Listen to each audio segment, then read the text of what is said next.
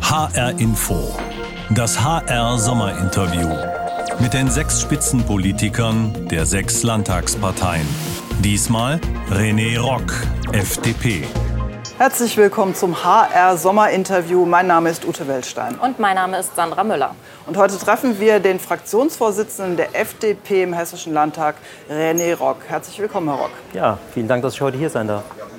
Wir sind heute am Frankfurter Flughafen und Herr Rock, in den letzten Jahren im Sommerinterview haben Sie uns immer nach Seligenstadt eingeladen, in Ihren Heimatort. Heute der Weltflughafen Frankfurt. Was sollen Sie uns denn damit sagen mit diesem Location-Wechsel? Ja, es ist ja jetzt äh, sozusagen in der Corona-Zeit noch und da hat das Thema Flughafen eine Riesenrolle gespielt. Natürlich auch in meiner Heimatstadt. Viele Menschen arbeiten hier, sind eng verbunden, haben natürlich jetzt auch Ängste und äh, darum war das Thema Flughafen natürlich einmal deshalb wichtig. Und natürlich ist es ein wichtiger Wirtschaftsmotor. Es ist ein wichtiges Thema für uns insgesamt. Und wir haben jetzt auch noch Reisezeit. Auch da lässt sich das, glaube ich, äh, thematisch ein bisschen verorten. Und dann dachte ich, dass das ein guter Ort ist. Ja, für viele ist ja der Flughafen auch so der Innenbegriff der Freiheit. Ist ja ein Schlüsselbegriff bei den Liberalen, weil man von hier in ferne Länder abheben kann. Ist das was, was Ihnen in der Corona-Zeit besonders gefehlt hat? Ja, absolut. Wir sind einmal im Jahr in Urlaub geflogen. Und das konnten wir natürlich die ganze Zeit jetzt nicht machen. Und das fehlt natürlich schon. Also es treibt einen schon so ein bisschen das Fernweh um. Natürlich wissen wir, äh, wie schwierig das alles ist. Und äh, wenn man eine Woche in Urlaub oder zwei Wochen in Urlaub fährt und dann zwei Wochen in Quarantäne ist, das ist ja auch total, äh, ja, macht keinen Sinn. Und darum ist es jetzt äh, für uns nicht äh, möglich gewesen, Urlaub zu fliegen. Das tut natürlich schon weh. Jetzt geht's wieder, aber es ist natürlich immer noch nicht so ganz einfach. Und über einige dieser Probleme reden wir am besten da hinten mal weiter. Sehr gern. Herr Rock, man darf jetzt wieder reisen, aber einfach ist es ja trotzdem noch nicht. Jetzt sollen äh, alle Reiserückkehrer, die zurückkommen aus dem Ausland, getestet werden. Auch die, die nicht über den Flughafen kommen, sondern mit anderen Verkehrsmitteln. Die FDP hat sich dagegen gewehrt. Warum eigentlich? Das ist doch ein relativ mildes Mittel, so ein Test, mit dem man aber vielleicht verhindern kann, dass die vierte Welle jetzt richtig Anlauf nehmen kann. Naja, die Corona-Politik war ja die ganze Zeit schon so, dass man überbordende Maßnahmen ergriffen hat die haben dann aber gar nicht funktioniert, weil man sie nicht kontrollieren konnte. Und sie waren äh, meistens im Mittel auch total äh, überzogen. Also jetzt für spezielle Länder zu sagen, man muss einen Test machen, weil da eine hohe Inzidenz ist, dann ist das ja okay, das kann man vielleicht auch kontrollieren, das kann man vielleicht auch machen. Aber jetzt wieder was auszurufen, was man nachher gar nicht umsetzt und was auch die Menschen viel zu stark einschränkt, dass man zwischen Geimpften nicht unterscheidet, das sind alles so äh, Themen, das ist eine Prolongierung der schlechten Corona-Politik der letzten anderthalb Jahre. Und ich finde einfach, die muss zielgenauer werden. Aber ich habe doch vor ein paar Wochen noch einen Test machen müssen, wenn ich in ein Restaurant wollte. Das ist doch keine große Sache. Naja, es ist schon ein Unterschied, wenn ich jetzt morgens extra zu einem äh, Test muss. Das Testergebnis kriege ich dann zwar relativ schnell, aber ich muss einen zusätzlichen Termin machen.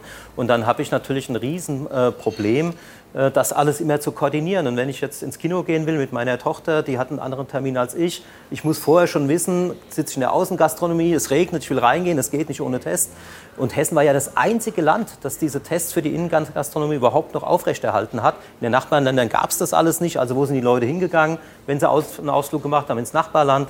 Es ist einfach, es muss angemessen sein. Und ich finde, äh, viel hilft viel ist in der Corona-Pandemie nicht die richtige Politik, sondern was hilft genau? Und das ist das große Versäumnis der letzten anderthalb Jahre. Jetzt ist natürlich auch die Frage, oder es gibt ja eine große Diskussion darum, wer soll denn diese Tests bezahlen? Ja? Und da haben wir uns tatsächlich mal äh, ein paar Stimmen von der Straße geholt, von äh, Bürgern hier in, in Hessen. Und ähm, eine Dame in Wiesbaden hat das Folgende zum Thema Bezahlen von Tests gesagt. Wenn es jetzt Vorschrift ist, äh, ganz gleich, woher man aus dem Urlaub kommt, ähm, dann sollte es nichts kosten, weil das ja die Regierung will, also für den Bevölkerungsgesundheitsschutz. Ähm, wenn es bei anderen Anlässen bin ich durchaus dafür, dass es etwas kostet, ja. Naja, die äh, Frau hat das ja richtig gut dargestellt. Wenn es eine Auflage des Staates ist und dem Gesundheitsschutz dient, dann ist der Staat auch eigentlich in der Pflicht oder ist der Staat in der Pflicht, das sicherstellen zu können, egal ob ich Geld habe oder nicht, dass ich auch einen Test machen kann. Weil sonst würde ich die Menschen ja wieder einschränken. Wenn es dem privaten Vergnügen äh, dient, dann äh, kann das auch privat finanziert werden. Ich würde mich der Meinung der Dame absolut anschließen. Aber verstehe ich Sie richtig, wer äh, zum Privatvergnügen, zum Beispiel um in ein Restaurant zu gehen, einen Test braucht, der soll ihn selbst zahlen müssen? Naja, ich bin schon der Meinung, dass wenn ich jetzt privat was unternehme, was, äh, was eine gewisse Auflage hat, äh, dann muss ich auch dafür sorgen, dass ich daran teilnehmen kann. Ähm, wenn wir jetzt mal, äh, Sie haben es eben schon angesprochen, Impfangebot machen. Äh, inzwischen sind wir so weit, dass man möglichst äh, niedrigschwellig ein Impfangebot bekommt. Ab Montag ist es tatsächlich so weit, dass man einfach in ein Impfzentrum gehen kann und sagen kann, ich möchte mich jetzt impfen lassen. Ähm, jetzt sind wir an diesem Punkt. Was sind denn Ihrer Meinung nach der Zeitpunkt zu sagen, wir können alle Einschränkungen aufheben und quasi wieder 100 Prozent Freiheit genießen? Ich finde das eine gute Frage, weil ich hatte immer den Eindruck, äh, bei der Corona-Politik im Land Hessen ging es eher um Umfragewerte und was wollen die Leute und weniger, was hilft. Und äh, wenn wir jetzt eine Situation haben, dass mehr Leute geimpft sind als nicht geimpft sind, wird dieselbe Politik sagen, die vorher, man darf was gleichstellen oder nicht gleichstellen, wird jetzt sagen, über die Hälfte ist geimpft, das ist gut für die Umfrage, also jetzt kriegen die ihre Rechte zurück. Ich sehe das ganz anders. Aus meiner Sicht ist es so, jemand, der vollständig geimpft ist und der eine ganz geringe äh, Wahrscheinlichkeit hat, noch der, die Krankheit zu übertragen, der muss die Rechte automatisch wiederhaben. Ich würde es nicht an Mehrheiten und an sowas festmachen. Das sind meine unveräußerlichen Rechte, die ich einfach zurückhabe, wenn ich keine anderen Menschen mehr gefährde. Und ich verbiete ja niemandem eine Maske zu tragen, sondern auch jeder, der das möchte, äh, darf dann auch die Maske weiter tragen und soll Abstand halten. Niemand muss äh, in die Gastronomie gehen, niemand muss auf den Marktplatz gehen. Jeder hat für sich die Entscheidung, wie er das Risiko ähm, einschätzt. Aber die juristische Begründung, meine Rechte einzuschränken, ist ja, dass ich andere Menschen gefährde. Und wenn das nicht mehr der Fall ist, dann darf es das auch nicht geben. Und darum finde ich die politische Diskussion fast ähm, äh, ja, ich finde die falsch, sondern ich habe eigentlich meine Rechte wieder. Aber nach Ihrer Meinung äh, hieße das, verstehe ich Sie richtig, dass wer jetzt doppelt geimpft ist, eigentlich auch keine Maskenpflicht mehr unterliegen sollte? Also das muss doch eine Risikoabschätzung sein. Und wenn ich eben den anderen Menschen äh, nicht mehr eine geringe Wahrscheinlichkeit habe, die Krankheit noch zu übertragen, dann macht das auch keinen Sinn mehr. Und da bin ich schon der Meinung, dass man die nicht mehr zwingend tragen muss. Aber wer natürlich sie tragen will, darf die ja auch weiter tragen. Niemand wird gezwungen, die Maske abzusetzen, aber ich werde nicht mehr gezwungen, sie aufzusetzen. Ähm, wenn man jetzt überlegt, wie man noch dazu kommt, dass sich noch mehr Menschen impfen lassen, das wird ja viel gesagt, dass das das einzige Mittel ist, um aus der Pandemie rauszukommen, stellt sich natürlich die Frage nach einer Impfpflicht. Und da haben wir auch einen Ton mitgebracht von einem äh, Paar, die tatsächlich äh, aus Holland kommen, ursprünglich, das wird man gleich am äh, Akzent äh, hören, die aber mittlerweile in Hessen leben. Und das haben Sie zum Thema Impfpflicht gesagt. Man das muss an, an, die anderen Leute denken, so finde ich. Das ist ja. immer, ich finde sehr egoistisch, dass man nur so denkt. Und dann ja. äh, Impfpflicht finden wir sehr wichtig. Ja. Also zusammengefasst, die finden eine Impfpflicht gut. Wie stehen Sie dazu? Ja, ich glaube, Impfpflicht äh, würden wir über das Ziel hinausschießen. Also wir haben ja andere Möglichkeiten und es ist aus meiner Sicht auch die Verantwortung des Einzelnen zu entscheiden, ob er sich impfen lassen will oder nicht. Ich bin geimpft. Ähm, ich bin auch dafür, dass wir äh, die Kinder ab 12, dass die auch ein Impfangebot bekommen. Aber am Ende ist es die eigene Verantwortung, das zu entscheiden.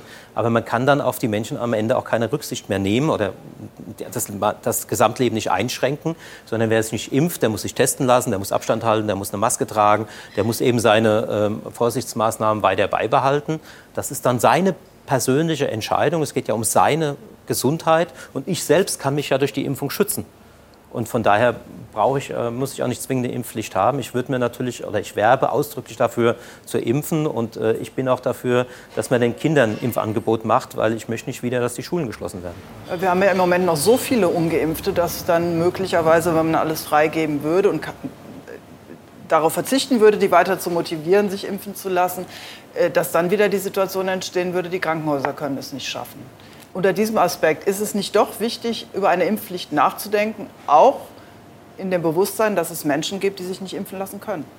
Ja, absolut. Aber wir denken ja, also wir haben die Pandemie ja jetzt schon anderthalb Jahre äh, diskutieren wir. Und wir haben natürlich gleich am Anfang auch darüber nachgedacht, wenn wir impfen können, soll es eine Impfpflicht geben. Die Debatte ist ja jetzt nicht jetzt entstanden.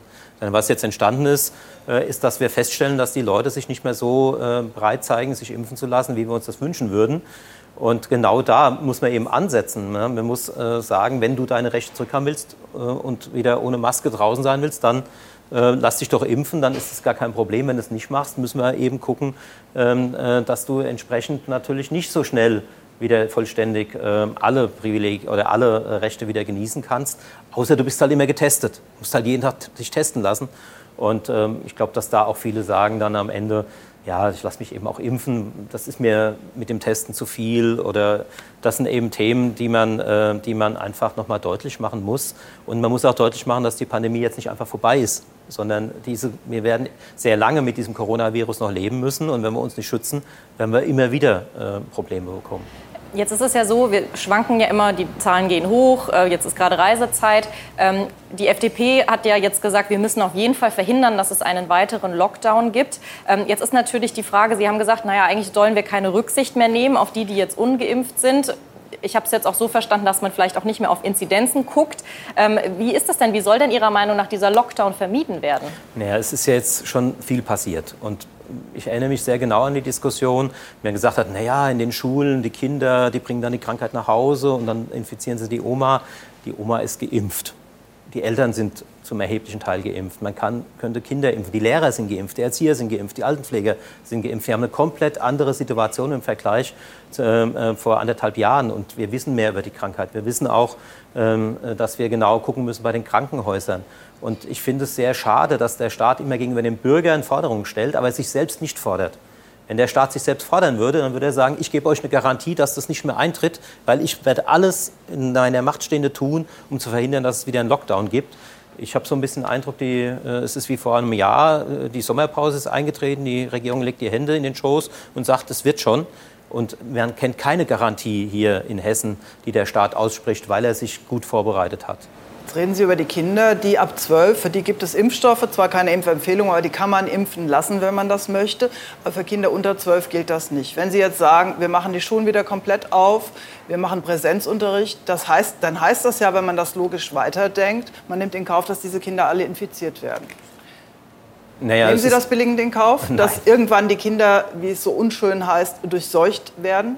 Nein, wir haben ja jetzt schon Tests in den Schulen und man hat sich, die Kids haben sich an den Lolli-Test gewöhnt. Ich glaube, das äh, funktioniert auch äh, gut und natürlich testen wir ja auch in den, äh, in den äh, Klassen dann und man können ja, haben ja ab zwölf die, ähm, ähm, die Kinder ja jetzt auch impfen. Man hätte auch ein Impfangebot am Anfang der Ferien machen können für die Kinder, die das wollen.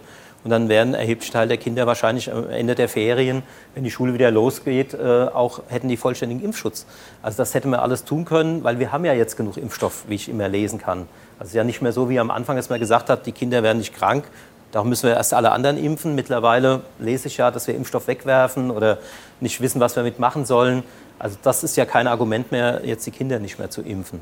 Und äh, natürlich äh, ist es so, dass wir in den Schulen weiter ähm, vorsichtig sein müssen. Aber ich, es geht ja immer um diesen pauschalen, kompletten Lockdown. Dass wir immer wieder einen Ausbruch haben, wo das Gesundheitsamt mal sagt, die Klasse muss ich rausnehmen, da muss ich jetzt mal schnell Tests machen. Das wird uns begleiten. Es geht um die komplette pauschale Schließung aller Schulen, der gesamten Gastronomie, obwohl es gar nicht ausreichend Hinweise gibt, dass das Treiber der Pandemie sind. Wenn Sie jetzt Kultusminister wären, was wäre denn Ihr Plan für die Schulen nach den Sommerferien? ich habe ja schon ein bisschen was gesagt. Also als erstes Mal hätte ich vielleicht die letzten ein, zwei Wochen vor den Zeugnissen genutzt, um mal eine hessenweite Lernstandserhebung zu machen, um überhaupt mal zu wissen, wie sind die Kinder in Hessen durch die Pandemie gekommen. Ich hätte mir überlegt, wie kann ich denn tatsächlich offensiv dafür sorgen, dass die Kinder, die nicht so gut durch die Pandemie gekommen sind, dass die vielleicht in diesen sechs Wochen Angebote bekommen. Ich hätte mir vielleicht überlegt, gerade für die Grundschulkinder die Schulbetreuung, die Ferienbetreuung dafür zu nutzen. Es gäbe ganz viele Ansätze, die haben wir ja auch konkret vorgeschlagen. Erstmal den großen Schaden, der entstanden ist, schon für die Kinder äh, ein Stück weit aufzuarbeiten. Das wäre schon eine gigantische Aufgabe, um die man sich hätte kümmern müssen. Da gibt es aber außerdem, was es eigentlich sonst immer gibt, auch nicht viel mehr. Und dann hätte ich natürlich schon ähm, Druck gemacht, zu sagen, ich möchte ein Impfangebot an die Kinder geben für die das schon möglich ist, weil wir haben genug Impfstoff. Und natürlich ist das die Frage des Tests ist ein, ist ein Thema, aber warum sind die Schulen nicht digital verbunden mit den Gesundheitsämtern? Warum gibt es da nicht Übungen zwischen Schulen und Gesundheitsämtern, wenn ein Fall auftritt? Wie melde ich das? Wie kann ich sofort dann äh, reagieren? Warum ähm, bin ich an der Stelle so, ja, das haben wir vorher so gemacht, das läuft so weiter und dann rufen die halt an und dann gucken wir mal, was passiert. Also da ist aus meiner Sicht äh, diese, diese Energie zu sagen, ich möchte, dass die Schulen offen bleiben, dass da nichts passiert, das würde ich mir ganz anders vorstellen. HR Info. Wer es hört, hat mehr zu sagen. Lassen Sie uns noch mal über ein anderes Thema reden. Äh, seit den Überschwemmungen in Rheinland-Pfalz und Nordrhein-Westfalen, diesen verheerenden Überschwemmungen, ist das Thema Klimawandel zurück im Wahlkampf. Haben wir da nicht gesehen, dass der Staat zu wenig Vorsorge betrieben hat, zu nah an die Flüsse hat bauen lassen, äh, zu großzügig Bebauung zugelassen, zu wenig getan, um Anwohner zu schützen und um sie zu warnen? Finden Sie da nicht, hätte der Staat ein stärkerer Staat sein müssen oder muss es in Zukunft sein? Naja, das ist ja genau das, was wir als Freie Demokraten schon seit Jahren fordern. Wir müssen endlich unseren Staat modern machen. Wir sind im letzten Jahrhundert stehen geblieben. Das liegt nicht an den Mitarbeiterinnen und Mitarbeitern. Aber wir müssen jetzt den Schritt in die moderne Welt machen. Ich meine, wir wüssten ja gar nicht, dass wir äh, Wochen oder dass wir Tage vorher informiert worden sind, wenn ich in Großbritannien jemand gesagt hätte, ihr seid eigentlich gewarnt worden. Warum haben die kleinen Flüsse keine Pegelstände, die automatisch abgelesen werden? Warum funktioniert das Frühwarnsystem nicht? Warum sind wir äh, in Effekt mit den gleichen Maßnahmen unterwegs wie vor 50 Jahren, äh, um Katastrophenschutz betreiben zu müssen? Warum äh, sind wir in der Inflationswelt nicht weiter? Das ist eine Frage der Modernisierung auch des Staates. Wie schnell können wir auf sowas reagieren? Wie können wir gut warnen? Und äh, das zieht sich ja durch die Corona-Erfahrung, das zieht sich jetzt durch den Katastrophenschutz. Jeder, der sich, der man äh, Unternehmen anmelden will oder so, der kann diese, äh, diese äh, ja, das erlebt das überall, dass unser Staat nicht mehr auf der Höhe der Zeit ist. Ja, aber ich habe aber auch nicht erlebt, dass die FDP die Partei gewesen wäre in den letzten Jahren, die gesagt hätte, wir müssen jetzt in Sachen, äh, um die Menschen vor den Folgen des Klimawandels zu schützen, in Sachen Katastrophenschutz äh, sehr viel machen oder die Bebauung ändern in Deutschland oder Retentionsflächen ausweiten. Sind Sie da jetzt auch ein bisschen wach geworden? Ja, also was heißt wach geworden? Also ich glaube, bei dem Thema Digitalisierung Modernisierung des Staates haben wir ganz viele Initiativen gemacht. Ähm, und ähm, ich glaube, Hochwasserschutz, das ist ja nochmal ein ganz spezielles Thema. Auch da gibt es ganz klare Regelungen in Deutschland. Wenn die umgesetzt werden, werden die umgesetzt. Aber wir hätten sicherlich nicht gesagt, reißt die Häuser ab oder räumt die Häuser, die da seit 100 Jahren stehen und jetzt weggespült worden sind. Also ich glaube, äh, was wir hätten machen können, wir hätten äh, auf solche ähm, äh, Katastrophen uns besser in, in, die Vorwarnung begeben können. Die EU hat das ja gemacht. Es gab ja auch den deutschen Wetterdienst, der gewarnt hat, aber es ist nichts passiert in der Melde Meldekette oder nicht ausreichend passiert. Und ich glaube, diese konkreten Fehler, die man schnell abstellen kann, die muss man abstellen. Und alles andere, wie jetzt Hochwasserschutz, äh, dort andere Regeln einzuführen, das wirkt ja erst über Jahre. Die Gebäude, die jetzt stehen, haben Bestandsschutz. Ich glaube, das äh, wird man jetzt genauer ins Auge nehmen.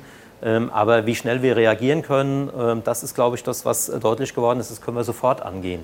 Und das äh, ist eine Forderung der Modernisierung, die wir ja schon äh, immer wieder gestellt haben und in Hessen ja auch als Fraktion vorleben. Trotzdem ist es ja so, dass äh, die FDP eher dafür plädiert, das haben Sie auch mehrfach schon betont, Eigenverantwortung der Bürger, Staat nimmt sich ein bisschen zurück. Auch zu diesem Thema haben wir einen Ton mitgebracht, äh, und zwar von Vito Hartmut. Ähm, und zwar haben wir ihn gefragt, ja, wie sieht das denn aus? Viel Staat, wenig Staat, sollte er sich einmischen? Und äh, das war seine Antwort darauf. Das hat man gerade auch in Corona gemerkt. Da war es ich meine, logischerweise auch der erste Ruf tatsächlich, der Staat möge helfen, finde ich absolut richtig.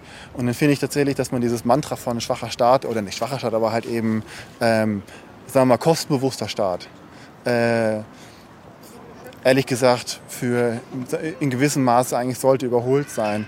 Da hat mir die Opposition der FDP ehrlich gesagt das Ganze noch unsexier gemacht. Sagen wir mal so.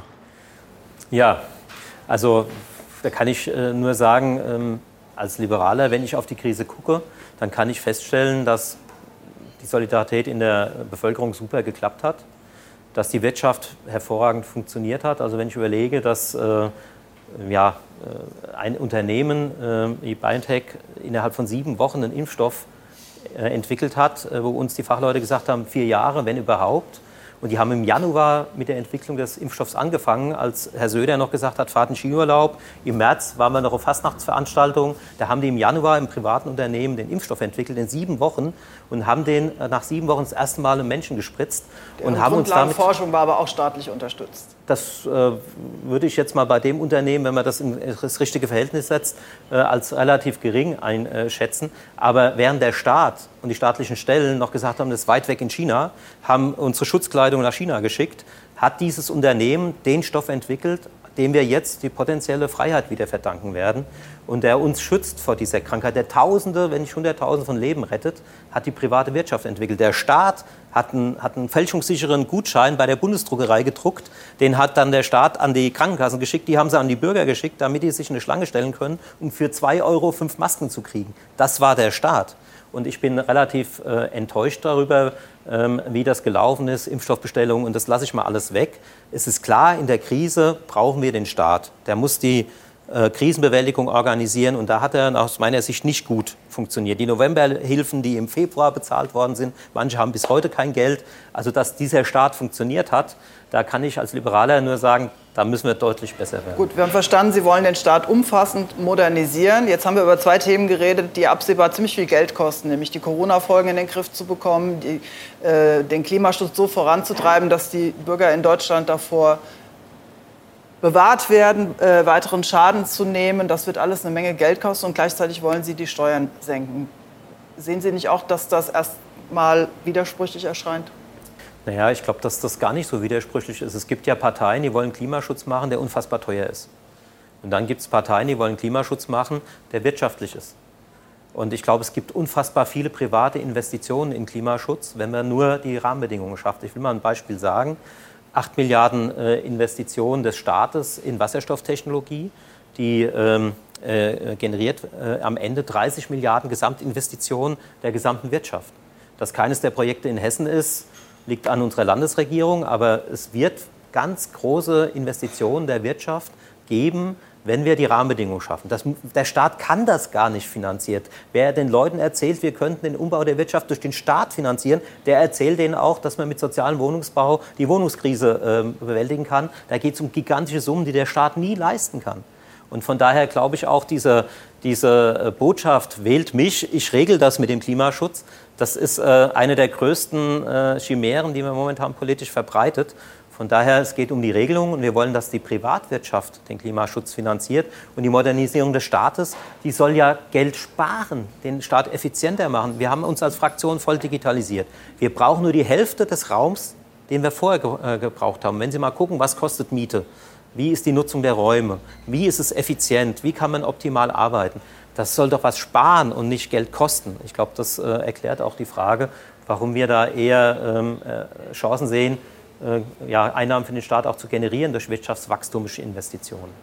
Herr Rock, zum Abschluss äh, würden wir ganz gerne noch unser Fragen-Lotteriespiel mit Ihnen spielen. Sie haben es äh, vielleicht schon äh, gesehen. Ich würde für Sie ziehen, Corona-konform. Ich würde da mal durchwursteln und Sie sagen einfach Stopp und dann sehen wir mal, was bei rauskommt. Ja, ich hoffe ja, dass die Frage von Frau Wissler noch mal kommt äh, vom letzten Mal. Mal sehen, ob die bei mir auch das kommt. Das kann ich nicht garantieren. ich, ich bin ja schuld, ich sage ja Stopp. Ne? Ganz undigital, trotzdem fälschungssicher. Ja. Stopp. Wann sind Sie mit Ihrem politischen Wirken zufrieden? Ja, wenn ich was umsetzen kann und äh, wenn sich was verändert. Also ich bin ein totaler Fan von Weiterentwicklung und Veränderung und wenn ich das kann, dann bin ich wirklich zufrieden. Also eigentlich regieren. Weiter geht's. Stopp. Hoppala. Welches Lied können Sie auswendig? Oh Gott, das ist. Äh, also ich kann noch die Nationalhymne, weil man die immer wieder beim Fußballspiel hört, aber ansonsten ist das nicht mein Metier. Jetzt Meine Frau wird jetzt lachen, weil sie singt in der Band, aber da bin ich sozusagen das der schwarze Fleck in der Familie. Jetzt wollten wir ursprünglich, war der Plan, dass Sie uns mal vorsingen. Jetzt weiß ich nicht, ob Sie die, ob Sie die Nationalhymne nein, vorsingen nein, möchten. Nein, nein, nein. Das war ja auch jetzt nicht so erfolgreich bei der EM. Das stimmt wohl. Stopp.